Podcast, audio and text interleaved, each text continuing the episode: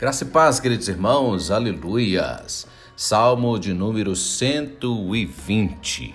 Meu Deus, não há nada pior do que você ser injustiçado pela língua traiçoeira. Meu Deus. O salmista Davi expõe aqui a sua dor e a sua angústia causada pela língua traiçoeira. Ele escreveu esse salmo provavelmente quando Duengue acusou a ele e os sacerdotes de Saul de alta traição. Lembra lá em 1 Samuel capítulo 22? Na ocasião, fungido de Saul e ele se refugiou na cidade dos sacerdotes e acabou comendo o pão da preposição, oferecidos ali por Aimeleque. Neste salmo, ele revela o quanto a sua alma sofreu com aquele episódio e que, segundo ele, foi gerado pela língua traiçoeira.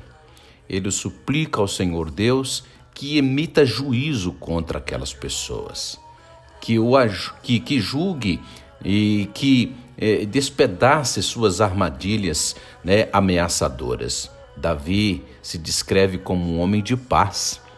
Isso é, ele, ele não vivia para fazer intrigas, sua língua era utilizada para adorar a Deus e promover paz entre as pessoas.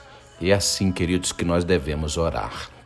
Nós devemos orar a Deus pedindo que Ele nos conceda sabedoria para que a nossa vida não seja agente de injustiça e de guerra, mas a nossa vida seja promotora de paz. Isso mesmo. Aqui, o sentimento do salmista é de abandono e isolamento. A sensação que ele tem é de que ninguém se importa. Praticamente todo o Salmo 120 retrata a turbulência na vida de Davi. O que o torna um pouco mais esperançoso é a declaração que ele fala sobre ao Senhor. Ele clamou ao Senhor e foi ouvido. Olha que benção.